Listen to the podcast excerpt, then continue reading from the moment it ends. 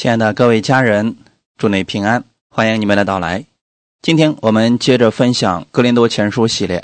今天我们要分享的是《格林多前书》系列的十三章第七节的内容。我们分享的题目叫“在爱里凡事包容”。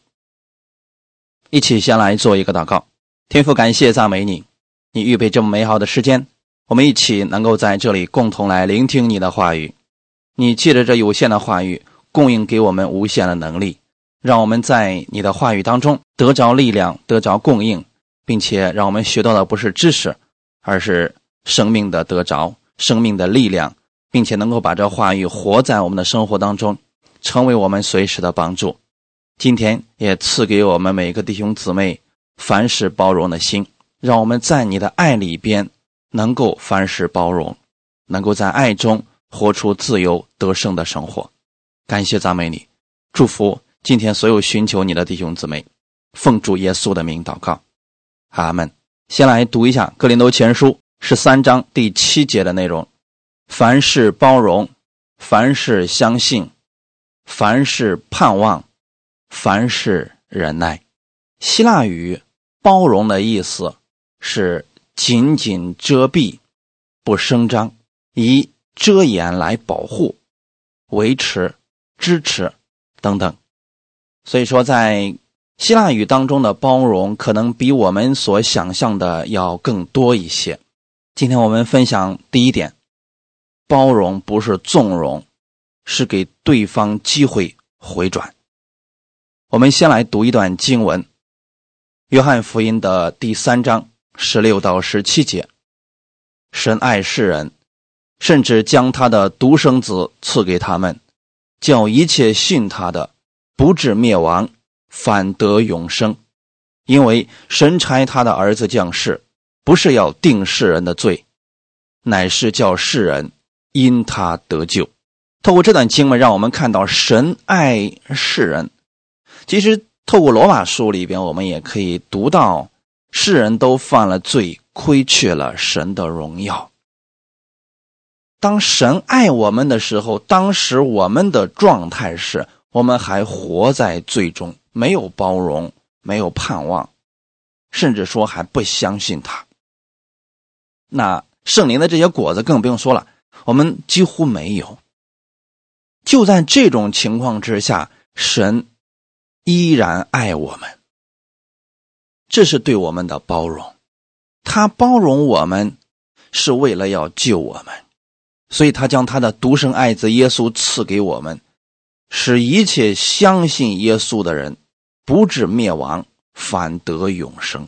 当神把自己的儿子赐给我们的时候，这个时候依然需要有包容的心。这是什么意思呢？神是一番好心，把他的儿子给我们，希望我们不灭亡，反得永生。但是人呢？并不能够领这个情，有很多人是拒绝耶稣，污蔑耶稣，不要耶稣。那在这个过程当中，神需要不断的包容我们，包容人，给他们机会回转。十七节可以体现出来，我们神对我们的包容，因为神差他的儿子降世，不是要定世人的罪。乃是要叫世人因他得救。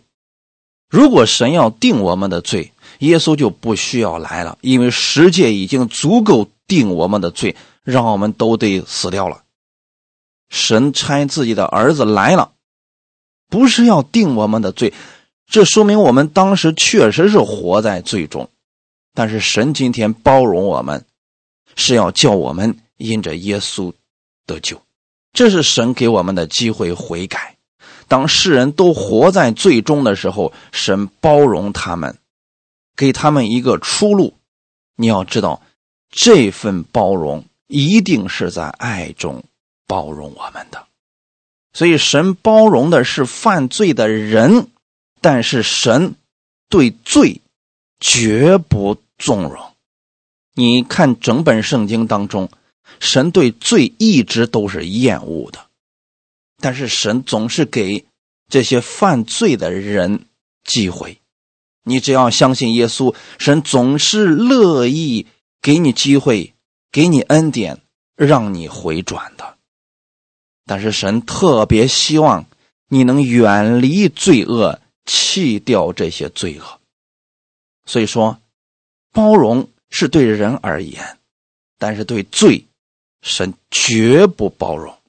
民数记十四章十八节说：“耶和华不轻易发怒。”并有丰盛的慈爱，赦免罪孽和过犯，万不以有罪的为无罪，被追讨他的罪，自父及子，直到三四代。透过这里，你看见了什么？我们的神，他是个不轻易发怒的神，在他那里是有丰盛的慈爱，他乐意赦免罪孽和过犯。那么，当你不理解的时候呢？神就只能先。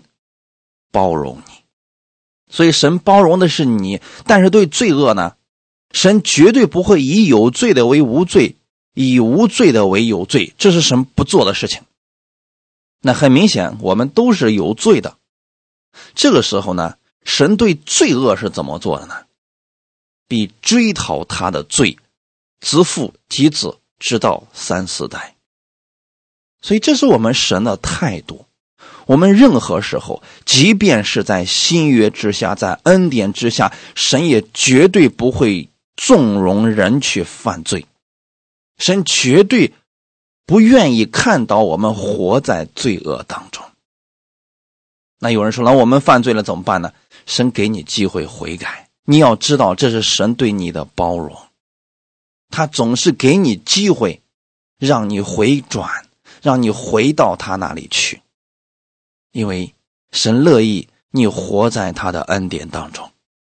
诗篇的三十二篇一到二节，得赦免其过、遮盖其罪的，这人是有福的；凡心里没有诡诈，耶和华不算为有罪的，这人是有福的。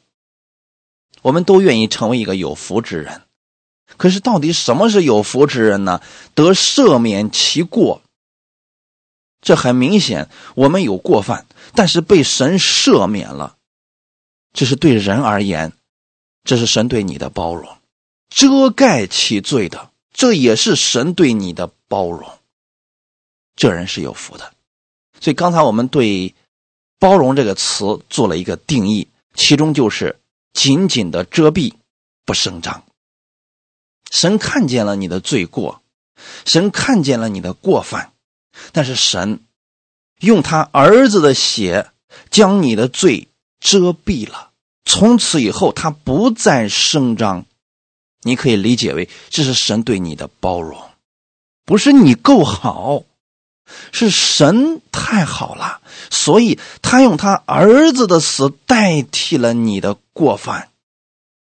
赦免了你的过犯，他是用遮掩来保护你，用他儿子的血来保护你。如果没有他儿子的血，你的罪孽就会显露出来。但是很明显，今天我们所有信耶稣的人，我们都被耶稣的血遮盖着，而且是紧紧的遮蔽。所以神说：“我不再看你的罪过了。”因此。你称为有福的人。诗篇三十二篇第三节说：“凡心里没有诡诈，耶和华不算为有罪的，这人是有福的。心里没有诡诈，其实就是说他心里不是弯曲的，他知道自己是有罪的，所以他向神来承认。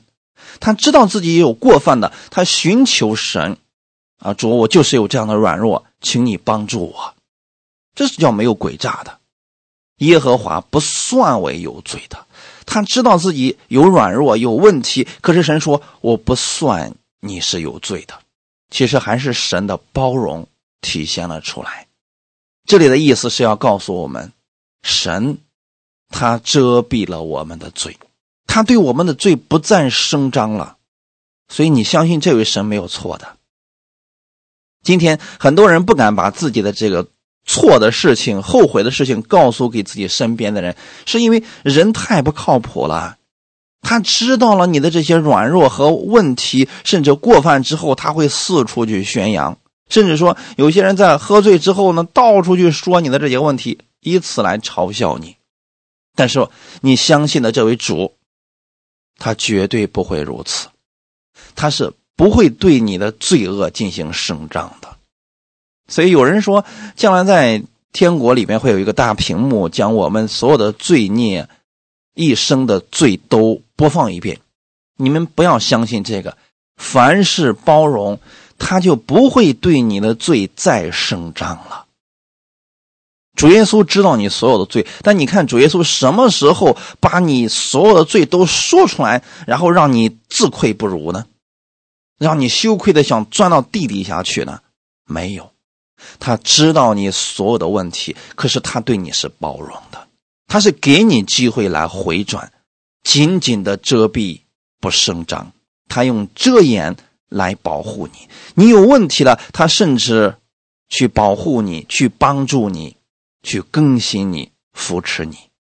这是我们的主，弟兄姊妹。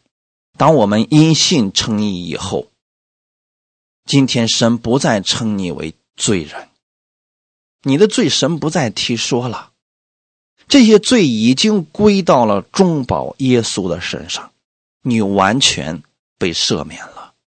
所以在神看来，把你的罪归到了他儿子的身上，你接受基督的义，就算你活在失败当中，神对你依然是包容，是接纳，是饶恕。这就是我们的福分。他称你为义人，他看你如同他的儿子一样，这是我们的神奇妙的恩典。当人被神接纳之后，在神看来，他对你的包容到什么程度呢？就像你没有犯过罪一样。那可能有人听到这里就会说了：“啊，那这样太好了呀，那我就可以随意犯罪了。”如果你能够得出这么一种结论，说明你可能还不认识神的爱，或者说不知道神给你的恩典。你知道了最好的东西，人只会紧紧抓住这最好的，除非他不知道那是好的，才会愿意在过去的罪恶当中生活。当人明白了耶稣在十字架上为我们所做的，人明白了这份十字架的爱。这是包容的爱，人就能够活出新生命的样式来。如果神没有包容，没有一个人可以得救，那我们都是死的。这就是刚才大卫在诗篇当中所说的：“得赦免其过、遮盖其罪的，这人是有福的。”神饶恕你的罪，就好像你从来没有犯过罪一样。这是神对你的罪遮盖了，他给你机会，让你活出新生命的样子。他给你机会，让你活出耶稣那样得胜的样子。如果人特别乐意，就喜欢活在罪恶当中，当然了，神。依然会给你包容的心，他会包容你，直到你生命结束。这一点大家一定要清楚了啊！神的包容不是无止境的，是到你这个生命结束了，神的包容也就结束了，因为那个时候分开了。信耶稣的人进入到神的国当中，跟神永远在一起。同居同乐而不信的人，你的机会已经没有了。临到你身上的，那就只能是沉沦，只能是刑罚，只能是煎熬了。因为你已经把你机会用完了。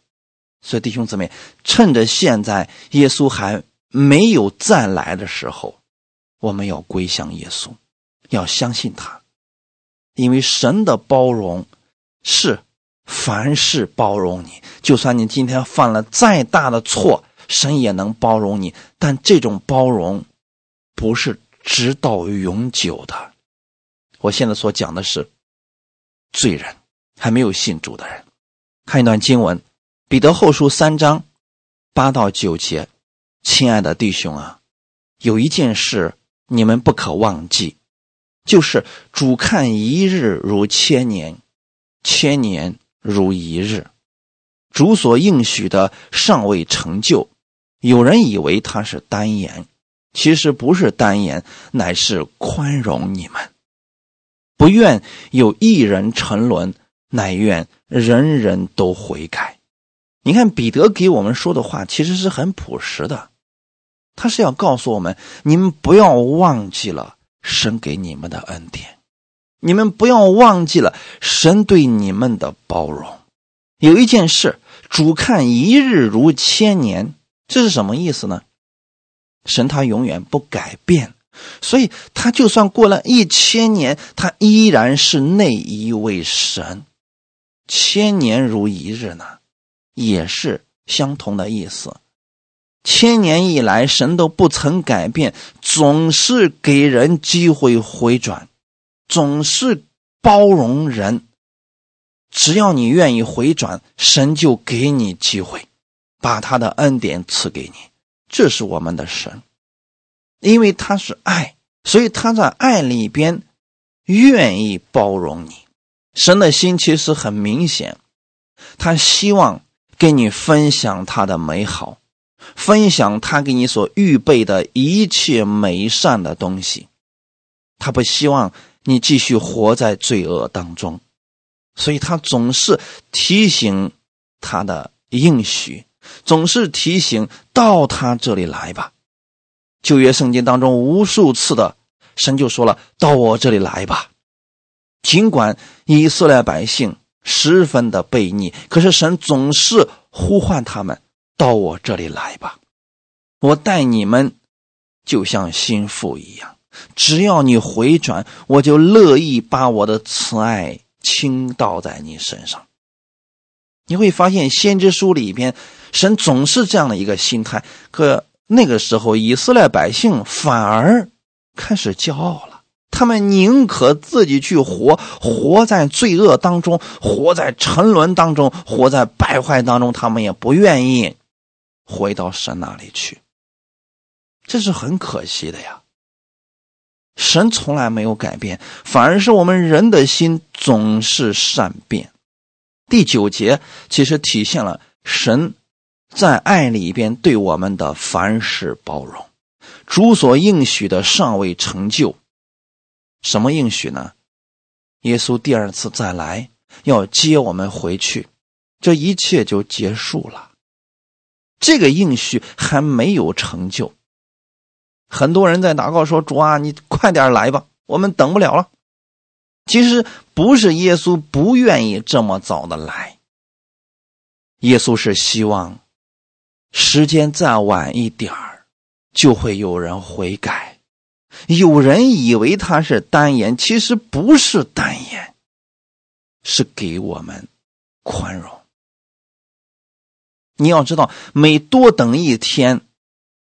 就是神看到有人在犯罪，这个时候神要用极大的爱心去宽容他们，不希望他们沉沦，不希望他们灭亡。神的心意是什么呢？他愿意人人都悔改。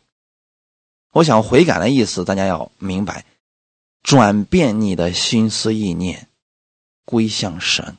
这就是悔改的意思，所以神特别希望世界上所有的人都能够调转他们的身影，能够转向神，能够把他们的心意转向神。神乐意把他的慈爱、把他的永生赐给他们，所以神一直在等，等着人悔改呀。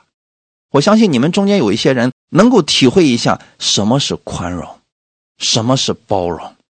比如说，你家有孩子，这孩子特别的不听话，可是呢，已经二十多岁了，他有思想，有行动，甚至有分辨力，他也不愿意听你所说的。那这个时候怎么办呢？你为他祷告，你包容他，你其实，在很多事情上。更多的是忍受着他，承受着他对你的无理。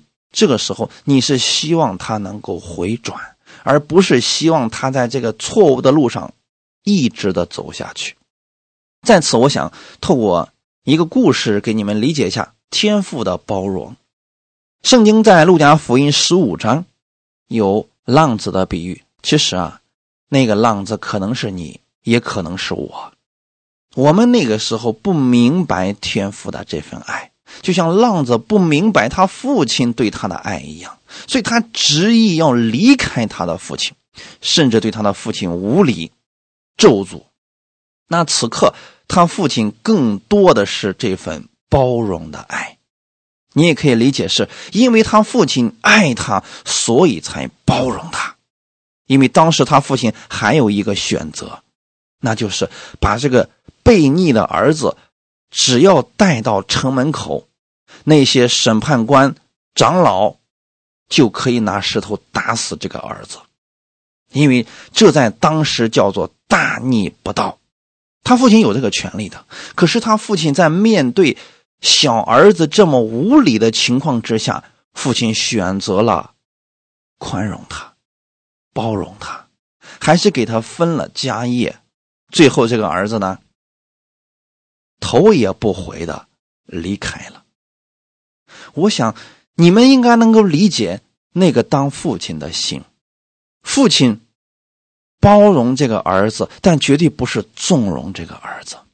父亲知道这个儿子出去之后一定会非常的悲惨，但是父亲一掷千金的。希望这个儿子能明白一个真理，那就是我爱你。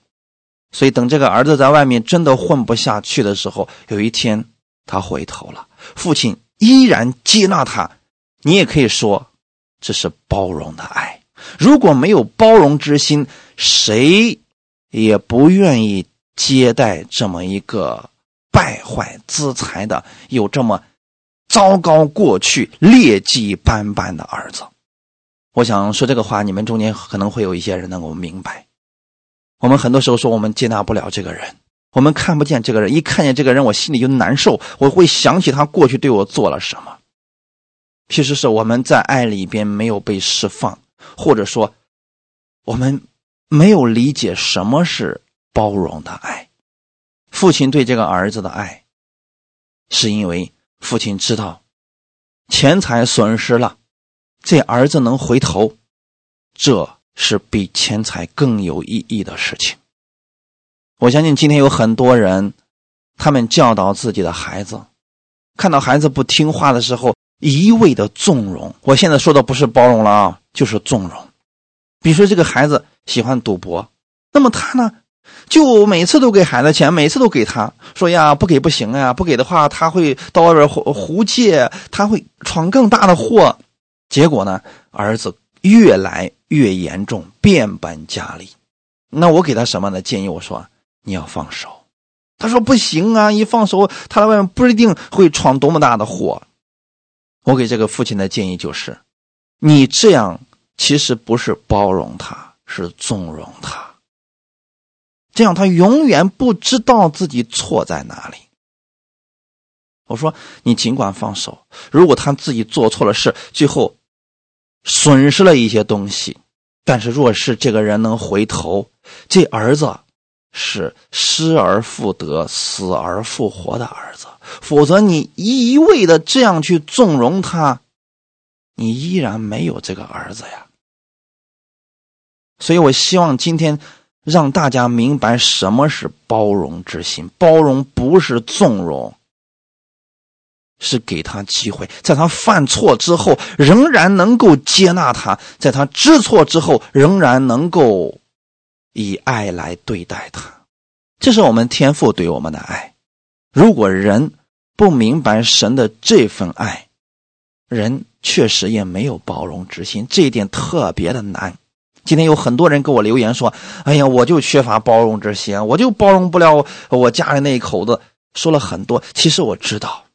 这个特别的难，靠我们自己。我们每次想到这个人后面曾经对我们做了什么，我们真的无法包容他。我们甚至可以幻想出来这个人之后有多么的恶劣，多么的让我们生气，所以我们就没有包容之心了。但今天，我希望大家透过基督去看你周围的人，因为首先我们被神的爱充满了，我们才能拥有基督那样的包容心。靠我们自己真的包容不了的，因为我们的爱是有条件的，而神的爱，爱加倍的爱，阿嘎派是没有条件。就是无论你怎么样对待我，无论你过去曾经做了什么，我不纪念了。大家明白了吗？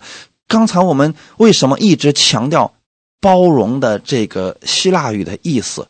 紧紧的遮蔽，不声张，以遮掩来保护。很简单，不是你没有错，是你有错。可是我不再声张你过去曾经做了什么，就像。那些事情从来就没有发生过一样，这是包容。其实很多时候，我们拥有了只不过是一些忍耐的心，而不是包容。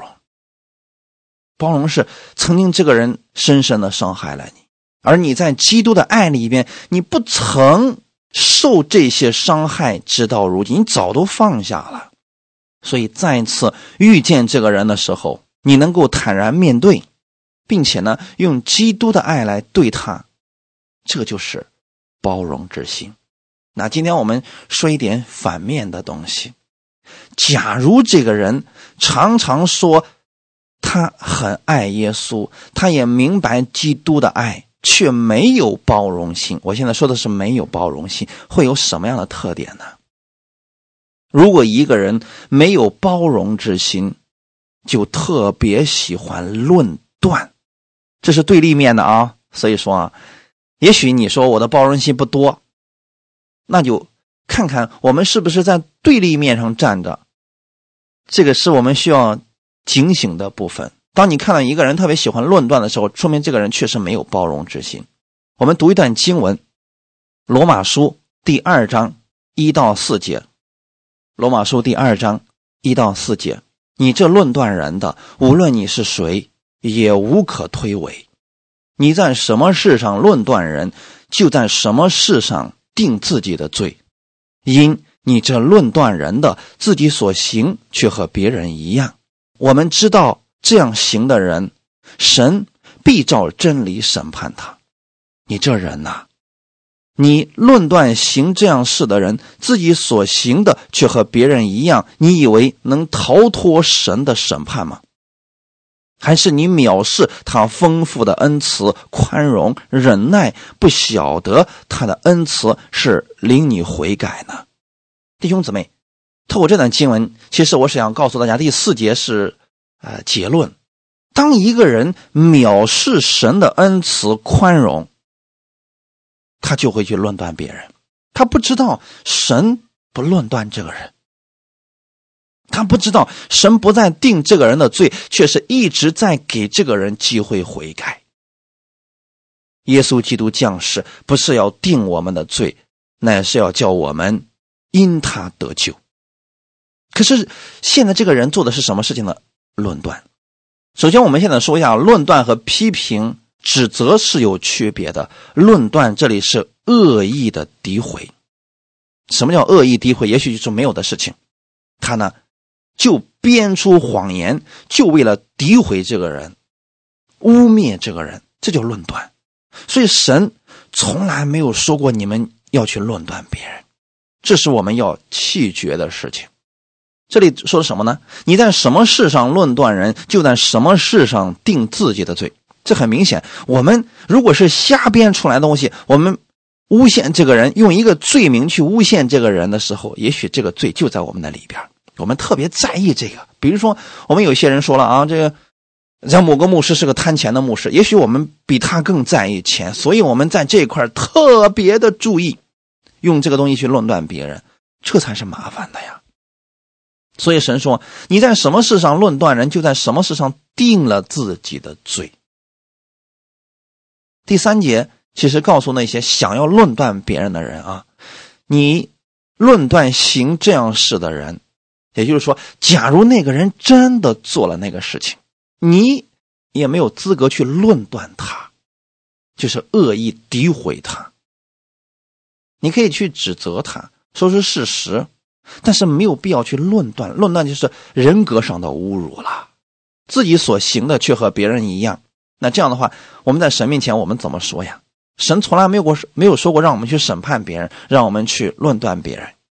神总是给人机会回转，总是向人体现的是包容，是恩慈，是忍耐。所以弟兄姊妹，一个没有一丁点包容心的人，特别喜欢论断。无论是他嘴里说的话、发的文章，还是朋友圈写的东西，常常是抱怨、指责，啊，定罪，这个不好，那个不好，就周围没有一个好东西。其实遇到这样的人，给大家一个智慧的方式啊。屏蔽掉他的一切，别让自己受污染就行。因为呢，你一不小心，你一去劝他，他可能就把矛头对准你了。那么好，现在我们提到了一个事情，就是有一些人他没有包容心，反而去论断。那对于那些故意挑战别人的底线、拒绝耶稣恩典的这些人，我们该怎么办呢？提多书三章九到十一节。提多书第三章九到十一节，要远避无知的辩论和家谱的空谈，以及纷争，并因律法而起的争竞，因为这都是虚妄无益的。分门结党的人，警戒过一两次，就要弃绝他，因为知道这等人已经被盗犯了罪，自己明知不是，还是去做。这里给我们智慧了啊！第九节是告诉我们远避，所以以下的这些人你们要远离，这就是智慧。神的话语当中是说过凡事包容，可是有一些人你越包容他，他越蹬鼻子上脸。所以遇到这样的人、这样的事儿，要远离，免得自己受亏损、受气啊。什么样的事儿呢？第一，无知的辩论。有些人就是没事儿干，天天跟你辩论是先有鸡还是先有蛋，就类似这样的事儿，这样的人，你就别去包容他了，直接远离就行，不要参与其中。家谱的空谈啊，谁生谁谁生谁，那个是有问题的。只要他说圣经某个地方有问题，就别跟他争论了，也不要去跟他说什么，以及纷争。哎，这个人有问题，那个人有问题，天天说一些八卦的消息，都不一定是真的的东西，他都能拿出来去说。遇到这样的人，这样的事儿，要远离啊，因为这都是虚妄无益的。这些都是因为律法而起的争竞，那就是以自我为标准去判断其他的人和其他的事情。我们的判断标准应该是圣经啊！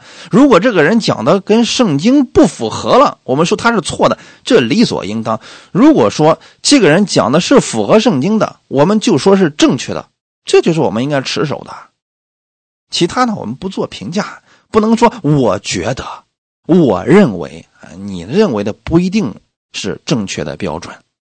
第十节，分门结党的人。你看，其实前面已经提到了纷争了，可是有一种人一定要远离分门结党的人。现在我们在分享的是《哥林多前书》系列啊，哥林多教会的最糟糕的问题就是分门结党。我是属保罗的，我是属亚波罗的，我是属基法的。这些分门结党的人危害实在是太大了，因为他们。有一个根深蒂固的自我中心的思想，我是属谁的，我就听他的啊，别人的我全部否定掉。他的标准不是圣经。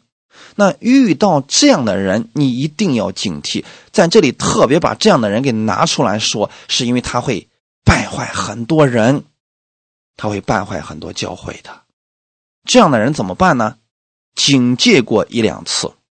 就要弃绝他，所以这也是凡事包容的智慧。你只包容他一两次就够了，再多了呢，没必要了。因为这样的人你改变不了他。那最有效的、最有智慧的做法就是弃绝他，哎，不要跟他在一起了，你远离他就好了，免得自己受污染了。十一节已经告诉我们了，因为这等人已经被盗，犯了罪，自己明知不是还是去做。他不是不知道真理，他不是不知道自己在做什么，他是明知故犯。那怎么办呢？不要一味的包容，凡是包容，它不是没有界限，也不是没有底线的啊，弟兄姊妹。所以我们要有智慧。哈利路亚。分享第二点，领受了基督的爱，才有力量包容别人。凡事包容是指在所有的事上。当我们受到了不公平的待遇，别人无理取闹，包容的力量是一定需要极大的爱心。只有在基督的爱中，人才能做到凡事包容。看一段经文，《约翰福音》十五章九到十二节，《约翰福音》十五章九到十二节，我爱你们，正如父爱我一样。你们要常在我的爱里。你们若遵守我的命令，就常在我的爱里，正如我遵守了我父的命令，常在他的爱里。这些事我已经对你们说了，是要叫我的喜乐存在你们心里，并叫你们的喜乐可以满足。你们要彼此相爱，像我爱你们一样。这就是我的命令。耶稣希望我们凡事包容，在他的爱里边凡事包容。耶稣也把这份能够包容的力量也告诉我们了。那今天很多教会也在讲你要包容，他就不告诉你怎么样才能有力量去包容呀？不是我们不愿意包容，是我们不知道怎么样才能有力量去爱这个人。有人说我爱不了，我包容不了啊！如果你也是这种情况，今天我告诉你，你要先领受基督的爱，先领受基督那份包容的爱，你才有力量去包容别人。如果你现在做不到，先不要包容吧，免得你靠自己，最后啊受伤更大了。我们先看刚才我们读的经文。耶稣说：“我爱你们，正如父爱我一样。”耶稣这份无条件的爱、包容的爱从哪里来的呢？从天父那儿来的。他常在天父的爱里边，所以他对我们说：“你们也要常在我的爱里。”很简单，你要常常去思想耶稣是如何爱你的。耶稣是如何包容你的？特别是你犯错的时候、软弱的时候、你无理取闹的时候，你知道耶稣依然爱你。这份爱里边是有包容的。我们那么的悖逆，神依然爱我们，这是有包容在里边的。所以第十节，约翰福音十五章的第十节：你们若遵守我的命令，就常在我的爱里。耶稣希望我们活在他的爱里，活在他的爱里边会如何呢？会被喜乐充满的。耶稣是常在天父的爱里边，所以他常常去思想天父是怎么爱他的。有了这份力量，他才能去面对周围这群百姓啊，否则真的面对不了，也包容不了呀。十二个门徒，其中有一个还是卖他的，剩下的也好不到哪儿去。有一个呢，经常夸口骄傲；还有一个呢，脾气特别的暴。你会发现，这十二个门徒啊，没一个让人省心的。可是呢，耶稣能够跟他们相处三年多的时间，这里面需要极大的包容心。那么他的力量从哪里来的呢？别忘记了，耶稣可不是一个百岁的老人，而耳顺之年，我们说可以凡事包容了，不在乎了。耶稣当年才三十岁左右啊，一个风华正茂的年龄，凭什么让他去包容那些年龄比他还大的人？那么他的力量从哪里来的呢？所以耶稣说了：“正如我遵守了我父的命令，常在他的爱里。”这就是耶稣的秘诀。他能够去包容别人的力量，是来自天父的爱。在天父的爱里边，他是常常喜乐的。所以，耶稣也希望我们常常喜乐。如果我们没有了包容心，我们真的就喜乐不起来了。我们会发现，我们周围的人啊，这个人有问题，那个人有问题，这个人不好，那个人不好。所以这些事儿、这些人就会夺去你的喜乐。神不希望你这样活着。耶稣说：“我把这些事情已经告诉你们了，是要。”我的喜乐存在你们心里，所以神希望你去包容别人，是希望他的喜乐存在你心里边。换句话来讲，我们觉得我们包容别人是我们吃亏了，所以我们难受，我们生气。可是耶稣说，你们包容别人，你会存在于喜乐在你心里边，好像跟我们所理解的不一样哦。换句话来讲，因为你里边常常存着喜乐，所以你特别有力量去包容别人。就算别人耍点小聪明啊、闹点小脾气，你依然能够宽容他们，能够包容他们，因为你在神的喜乐当中，你已经满足了。你不是靠别人的反应来得满足，你是领受基督的爱得以满足的。哈利路亚！所以我们要常常去默想，耶稣是如何爱我们的，是如何包容我们的，你的心里就会充满喜乐。当你领受了基督的包容，你在基督的爱里边生活的时候啊，就算你看到了别人的问题，看到了别人的软弱。你会在基督的爱里边去包容他，这是美好的果子。大家请记得，这是果子，这不是强调来的，这是生命所流露出来的东西。所以不要去只看这个人有包容心，你应该看到他领受了更多的基督的爱。阿门。所以你们现在要做的事情是什么呢？不断的去领受基督的爱，你就会活出这包容的生命来。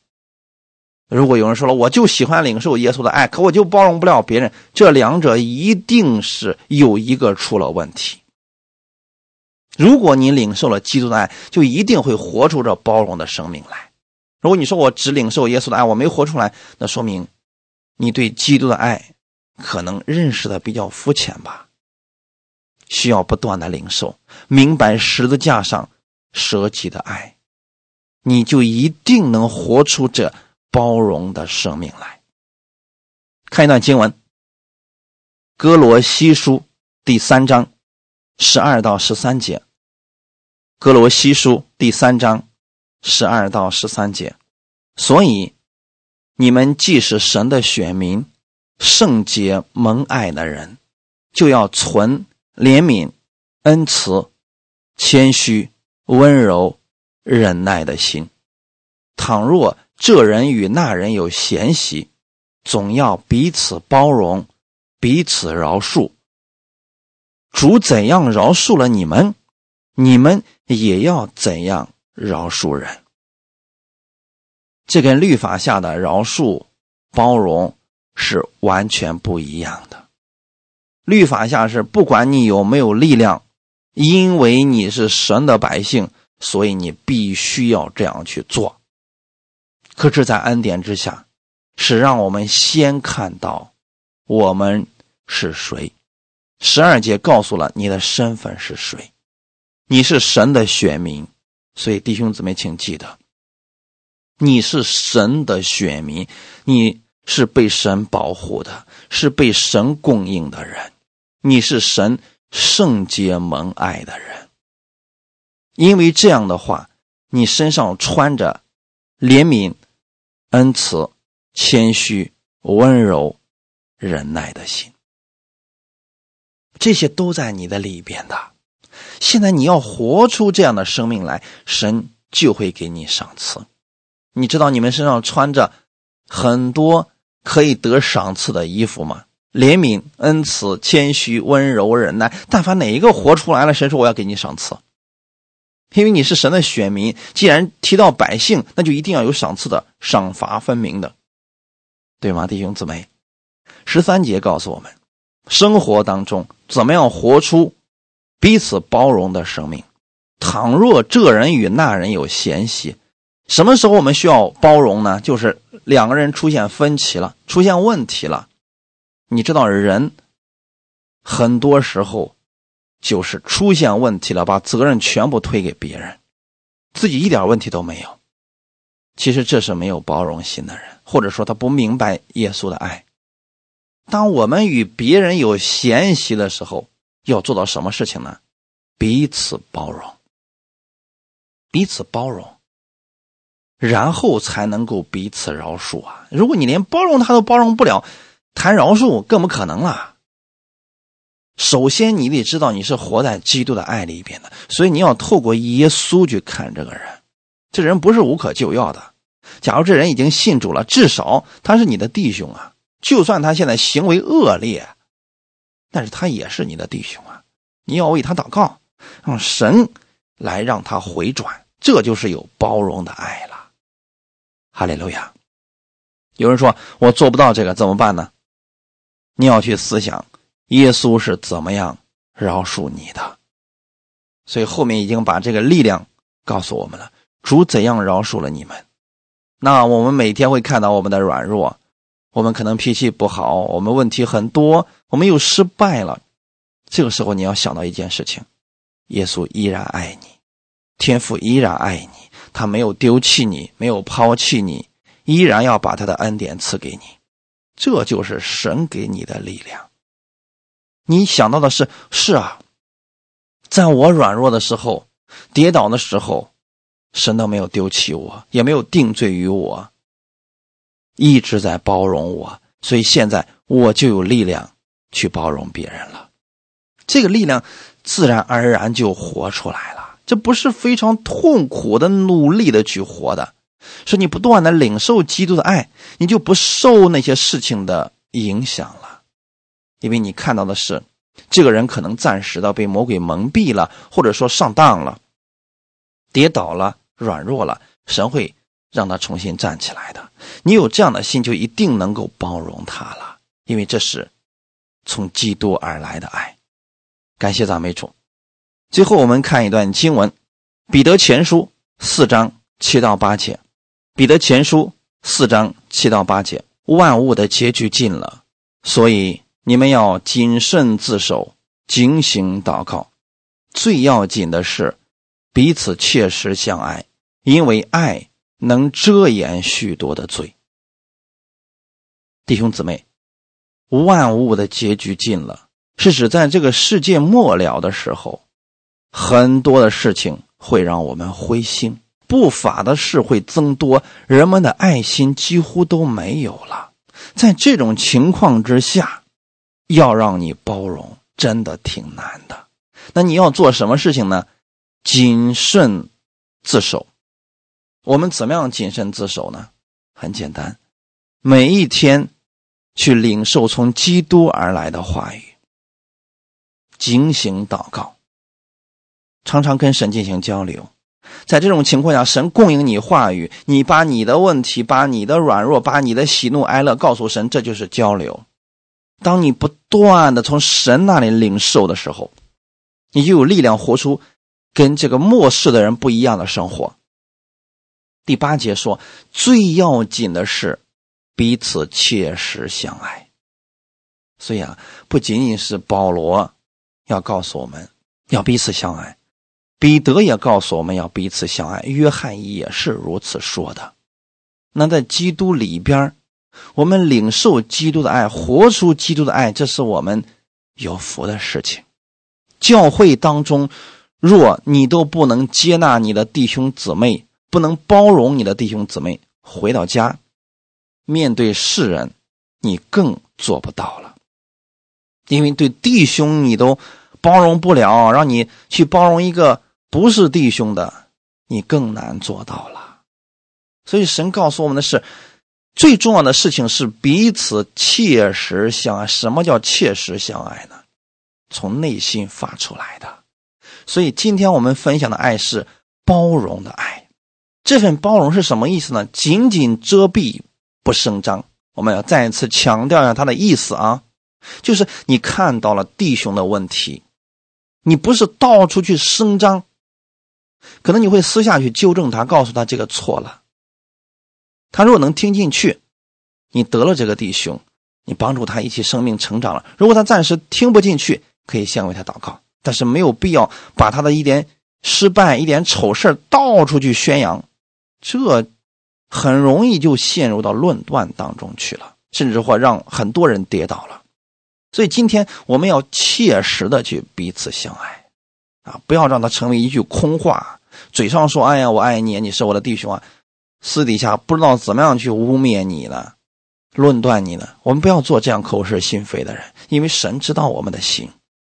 我们今天这样活出这包容的爱，在神面前是有赏赐的，因为你知道了，你活在神的爱中，你在神的喜乐当中呢，被喜乐充满了。你就可以很轻松的在凡事上包容别人了，哈利路亚，感谢赞美主。为什么呢？因为很简单，爱能遮掩许多的罪。神希望人人都回转，那怎么样人才能够被吸引回转呢？就是看到了基督的爱。现在耶稣已经回去了，人想直接透过耶稣看见他的爱很难了，那怎么办呢？耶稣的门徒。不是代表了耶稣吗？那就是你，你在这个世界上是代表耶稣活着。如果世人在基督徒的身上都看不到基督的爱，他们该何等的失落呀！最后一丝希望都没有了呀！所以今天我们希望我们知道，我们是神的选民，是圣洁蒙爱的。我们不仅仅是为自己在活着，我们还是代表基督在活着。如果你活在基督的爱里边，活出。凡是包容的生活就特别的简单，那么你心里面是时常充满基督的恩典、基督的喜乐。我愿意每个弟兄姊妹每一天活出这恩慈、喜乐的生活来。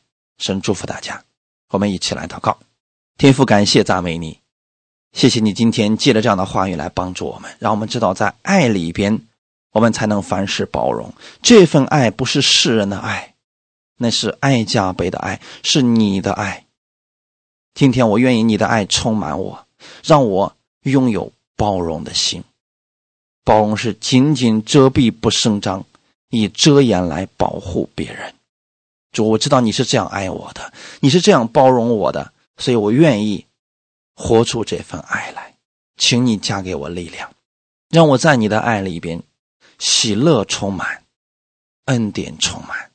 让我在你的爱里边健康的成长，在我的生活当中，在我的教会当中，活出基督这样丰盛的生活来。请你带领我，感谢赞美你，谢谢你如此的爱我，一直的这样包容我，请把这份力量赐给我，一切荣耀都归给你，奉主耶稣的名祷告，阿门。